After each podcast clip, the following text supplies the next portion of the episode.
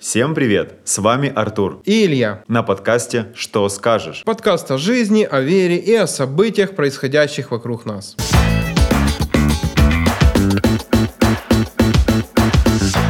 Привет, Артур. Привет, Илья. Ну что, что скажешь? Скажу, что мы рады вас приветствовать, дорогие друзья. Да, снова хороший день. Мы снова вместе на подкасте «Что скажешь?». Сегодня поговорим о работе и служении, а также о конфликтах и взаимодействии между ними. Артур, скажи, пожалуйста, у тебя, вот ты работаешь, ты служишь, несешь служение, а как вообще получается у тебя совмещать? Я знаю, что у тебя получается совмещать. Как это тебе удается? Поделись секретом. Как, как вести служение, посвящать этому довольно большое количество времени, но при этом еще и работать. Потому что я слышал такую, э, скажем так, теорию о том, что можно либо работать полноценно, либо служить полноценно. Э, как удается находить компромисс? Все, на самом деле все просто. Я работаю дизайнером. Я э, работаю в компании, стандартный 8-часовой график. И э, мой э, день начинается с 10 утра и заканчивается 6 часам вечера. После этого я успеваю ехать на служение, проводить домашние группы и встречаться с людьми. Все получается, если выставлены правильно приоритеты. Хорошо, скажи, пожалуйста, а вот, ну, что, говоря о приоритетах, что мы можем э, рассказать нашим слушателям, нашим зрителям? Может быть, есть э, молодые люди, которые только-только начинают работать или только начинают служить. Как можно, вот, э, как правильно их расставлять? Каким принципом ты руководствуешься, когда расставляешь приоритеты? А, самый главный и важный принцип — это служение Богу. Я понимаю, что для меня это неотъемлемая часть моей жизни — когда я начинал искать самую первую работу, а, я выставил четкий приоритет, что служение должно быть на первом месте у меня. А, и в соответствии с этим приоритетом я начинал молиться, я начинал спрашивать у Бога, где мне работать, какая работа мне подойдет. И после молитвы, после принятого решения, я находил потрясающие варианты, где эти работы не перекликались со служением.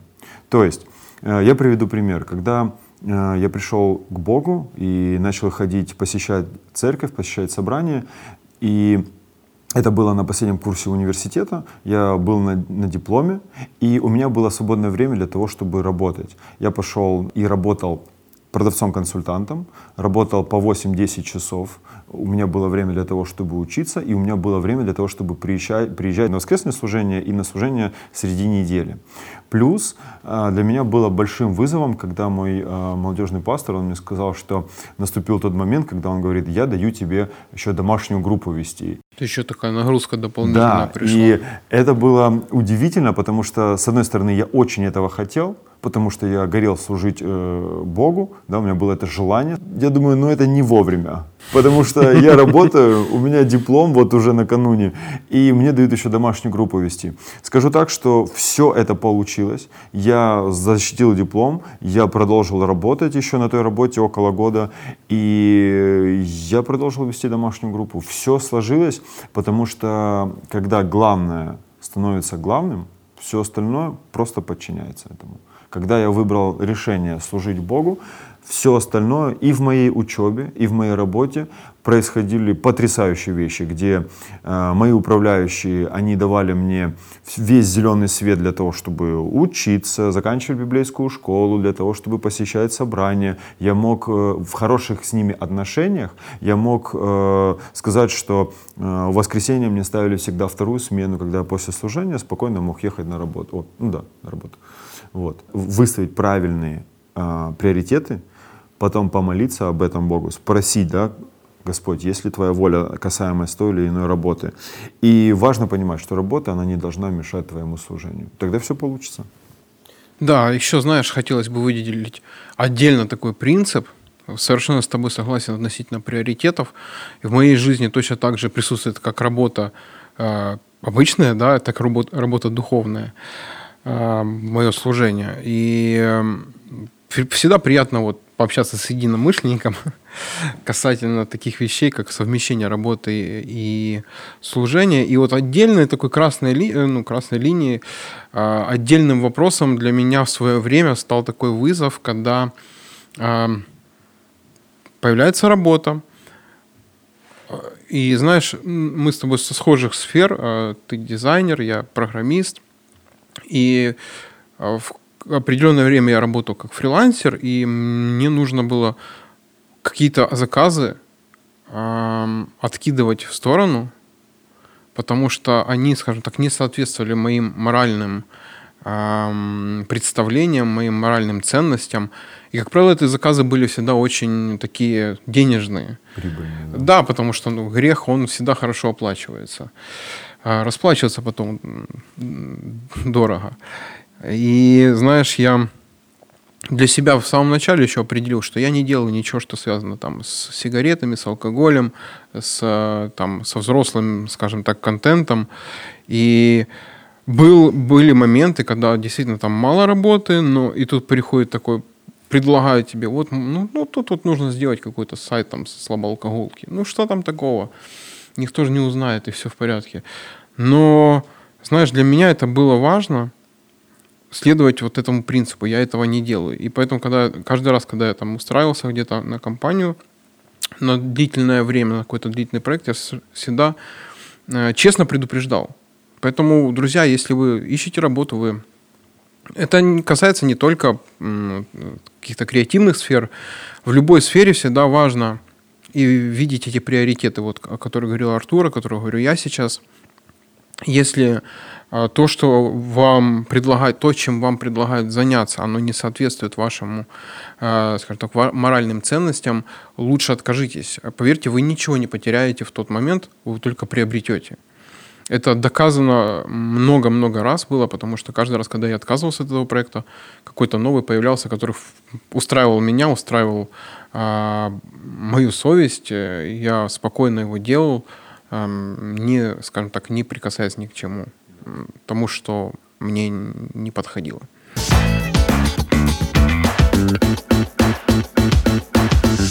Есть такой вопрос к тебе. Я слышал, а, бывает э, так, что когда молодой служитель, он начинает служить, то приходит такой совет ему, тебе не нужно заботиться сильно о работе, тебе не нужно работать, а, уделяя много времени служению. Причем э, ну, речь идет не о полном времени, а вот человек только начал, только вот только-только он вступил на путь служения, но при этом говорят, что вот поступай, брат, по вере, а, самое главное, что тебе вот нужно сейчас служить. Вот здесь есть конфликт, да, с одной стороны, мы говорим, что приоритет это служение, с другой стороны, ну, за все отвечает серебром.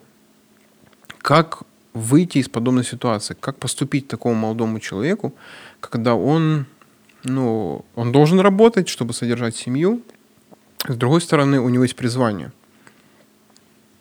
И, и при этом его еще и, э, ну, скажем так, кто-то из старших, кто-то, может быть, более опытный говорит, что э, вот тебе нужно не работать, ты должен только служить, служить, служить. Но это вопрос не полновременного служения, подчеркну.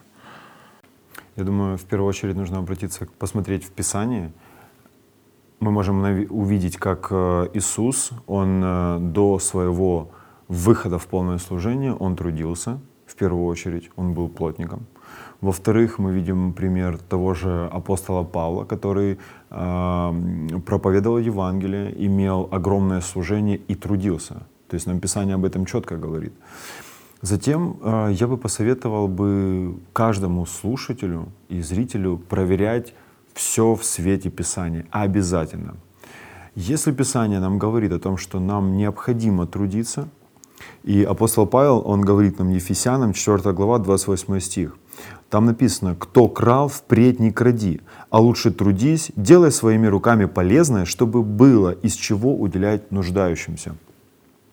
Если мы говорим о том, что человек пришел из э, мира, покаялся перед Богом, и такому человеку новообращенному, который утверждается в Господе, ему говорят, что тебе не нужно заботиться о твоей работе, тебе нужно только служить.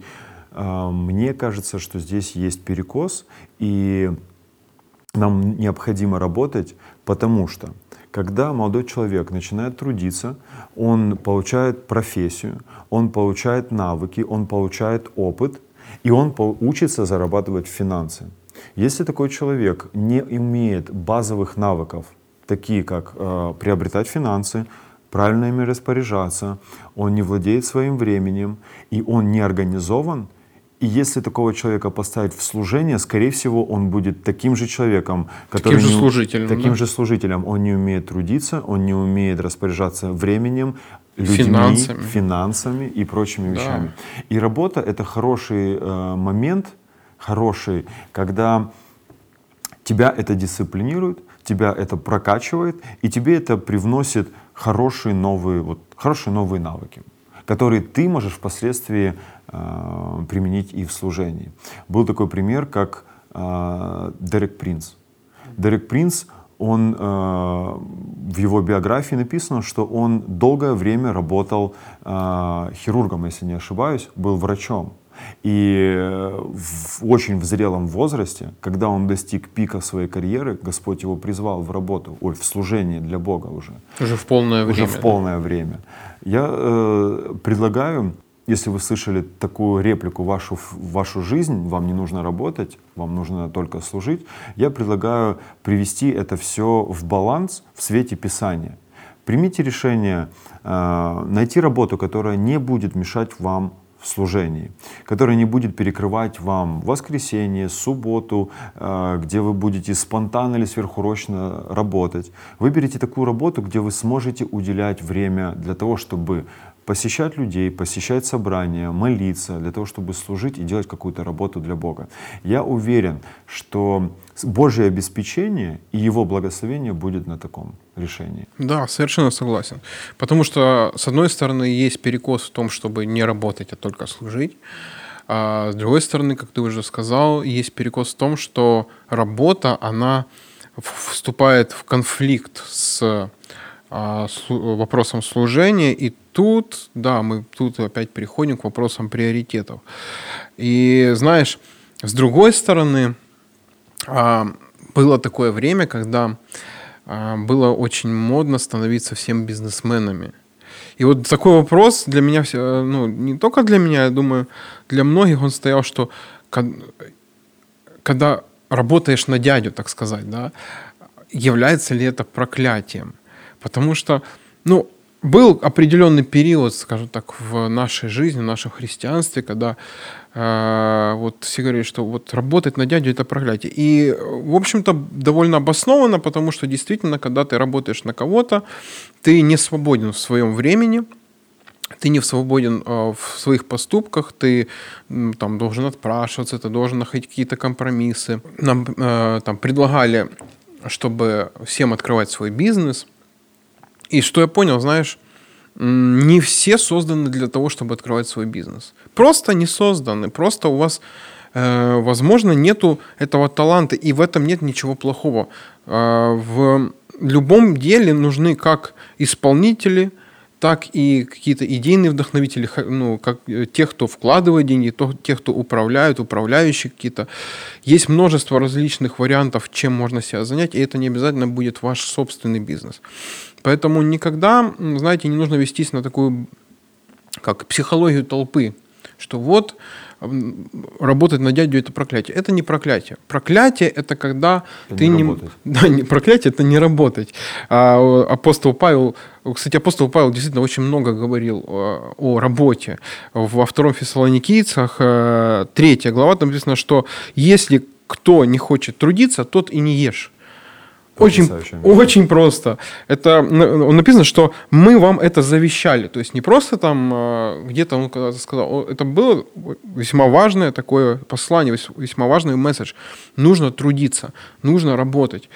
Поэтому, если вы находитесь сейчас на каком-то распутье, да, вы думаете, чем заняться, что мне делать, а, смотрите на вещи так, что не обязательно иметь свой бизнес, чтобы зарабатывать и при этом иметь возможность служить. Но если вы чувствуете призвание, вы чувствуете идеи, вы чувствуете а, способность для того, чтобы открыть, Можете это смело делать, открывайте свое дело. И так, и так вы будете иметь благословение. Работая на кого-то, вы можете быть благословением для этого человека. Вспомним хотя бы Иосифа.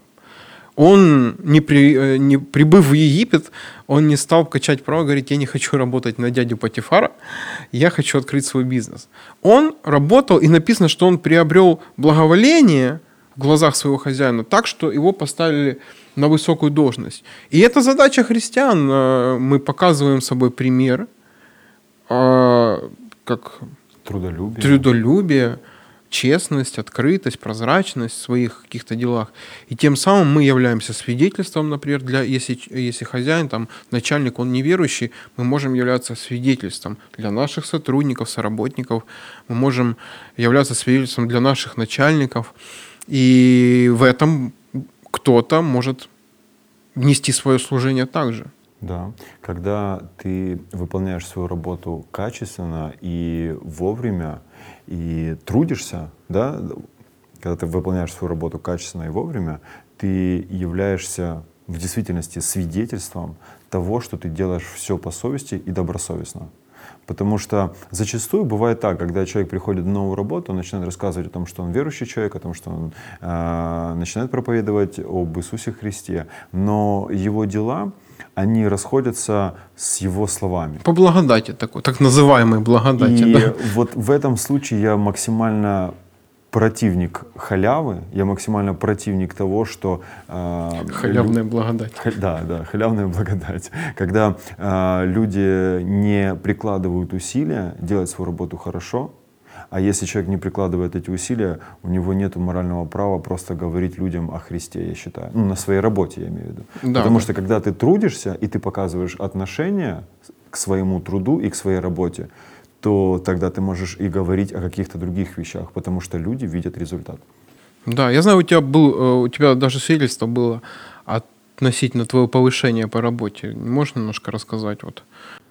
И это, была, это касалось э, моей самой первой работы, когда я работал э, продавцом-консультантом. И в тот период, когда мне предложили вести домашнюю группу, на тот момент я ходил уже в церковь два года, и я для себя принял решение, мне нельзя врать. На работе была масса возможностей соврать. Почему ты опоздал? Почему ты не сделал то? Почему ты не написал отчет? Почему вовремя не сдал инкассацию? Почему то? Почему это? И когда я принял это решение, в моей жизни пришло, э, пришлось немножко туго. Мне пришлось говорить всегда правду. Я опаздывал на работу, и я говорил, почему ты опоздал? Я говорю, я проспал. И мне впаяли штраф, второй, третий. Потом, когда произошла кража или еще какие-то вещи, мне приходилось говорить правду. Я не мог врать просто и прикрывать там коллектив или еще какие-то вещи. Мне приходилось говорить Это правду. довольно сложно, когда... Это очень сложно. А, особенно наступает конфликт интересов коллектива и, да. и твоей веры. Это очень Определенного сложно рода было. давление. Но Скажу так, когда моя управляющая э, Однажды у нас э, совершился такой конфликт, когда у нас украли, я помню, в магазине украли какую-то вещь, и она стоила достаточно больших денег. И когда начался опрос всех ребят, и э, начали такие сомнения, то она сказала одну фразу. Когда а, ребята из коллектива начали спрашивать, а вот Артур, а вот Артур, чего у него не спрашиваете или еще что-то. И она сказала одну такую фразу, которая для меня была колоссальным свидетельством. Она сказала, я знаю, что Артур мне не соврет.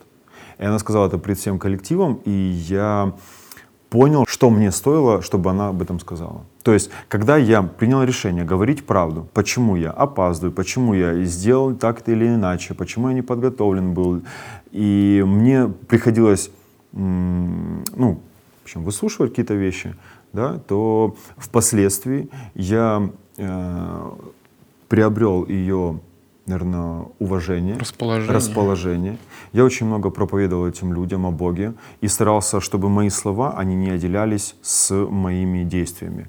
Касаясь повышения, это все точно так же было. Когда ты принимаешь решение быть честным, последовательным, тогда и жить просто, просто говоря, жить по Писанию, жить христиани, как, как христианин. Быть письмом Христовым. Быть письмом. Я пришел на работу обычного продавца. В течение месяца меня повысили до помощника старшего продавца. В течение трех месяцев меня сделали старшим продавцом. И за меньше, чем за полгода меня сделали э, помощником управляющего. И через год меня быстро сделали управляющим магазином. Вау. И это было поэтапно. Вначале ты как продавец, ты просто говоришь правду, а потом тебе замечают тебя и дают тебе больше и больше и больше ответственности. И это пример, он и по сегодняшний день в моей жизни. Причем ты работал в неверующем коллективе, Абсолютно естественно. неверующем. И вот вопрос, да, когда вот я работаю на дядю, я работаю на дядю. Можно работать на дядю и быть вот этим письмом Христовым, Да. можно а, свидетельствовать не словами даже, а просто своей честностью, своей а, неподкупностью, да, св- своими принципами. С другой стороны, знаешь, ам, всегда ли есть благословение а, ну, знаешь, есть, когда говорят, что работать на дядю – это проклятие, то работать на христианского дядю – это благословение. Всегда ли так? Давай разбираться. А, ну, я знаю множество различных историй, когда работает, ну, как начальник свой по вере. И, в принципе, это хорошо. А, но есть таких два неприятных э, и, наверное, естественно вытекающих из э, ситуации обстоятельства, когда, с одной стороны, начальник начинает злоупотреблять э, вот вашими взаимоотношениями, либо же когда подчиненный, с другой стороны, когда подчиненный начинает злоупотреблять, ну, в каком плане? Ну, ты же мой брат во Христе. Давай, э, там, сделай то-то, то-то и то-то, а я тебе заплачу, ну, когда-нибудь потом. Подожди зарплату два месяца. Именно так. Или наоборот, ну, начальник, ну, мы, ты же мой братуха во Христе. Отпусти на От- конференцию. отпусти на конференцию. И вроде бы и неплохо, но и здесь, понимаешь, и здесь появляются обиды и с той, и с той стороны. Что, ам, ну, вот, вот у меня начальник такой, вот он меня на конференцию не отпустил, а по большому счету, ну, если так разобраться, да, то нам всегда нужно смотреть, ну, предысторию, да. Конечно, бывают различные ситуации, бывают различные начальники, э, но важно, как ты сказал, что важно свои принципы отстаивать, быть честным, быть открытым. И я думаю, тогда вопроса не будет даже на христианского дядю ты работаешь или на нехристианского. Я могу дополнить, что в любой работе есть должностная инструкция. Если человек понимает список своих обязанностей, он их выполняет, и при этом он строит хорошие и располагающие отношения со своим руководством, в моей жизни это открывало все двери. И учиться на библейской школе, и в колледже, и э, попроситься пораньше уйти с работы, когда у тебя есть вот эти открытые отношения. Совершенно с тобой согласен. Всегда можно найти компромисс, всегда можно а, как-то договориться, где-то отработать. Да, это требует от нас каких-то, ну, знаешь, напряжен, ну, усилий, напряжения какого-то, выйти, да, в субботу там э, доработать, да, если я где-то не успеваю, но мне нужно на служение, если мы говорим о служении, да, Да? то я просто договариваюсь о том, чтобы мне там э, выходить чуть пораньше, но я, например, там выйду в субботу. Да, это сложно, но мы говорим о служении, мы не говорим о просто там о каком-то приятном времяпрепровождении. Иногда служение требует от нас определенных жертв. Это не повод бросать работу, это повод лишь пересмотреть свое время, пересмотреть свои привычки, свои дела какие-то, чтобы успевать и то, и другое, и вы будете иметь благословение. Доказано нами с Артуром. Да. да. Что ж, дорогие друзья, э, сегодня мы подходим к концу нашей передачи. А, Пусть Бог благословит вас. Подписывайтесь на наши каналы на YouTube, на Facebook, на Google подкаст, Apple подкаст. Э, Ссылочки будут в описании. Нам приятно читать ваши вопросы, отвечать на них. Вы можете задавать их на нашем канале F3. А Если хотите анонимно или если хотите просто спросить, напишите в комментариях а, к этому подкасту, к, этой, к этому выпуску. До скорых встреч.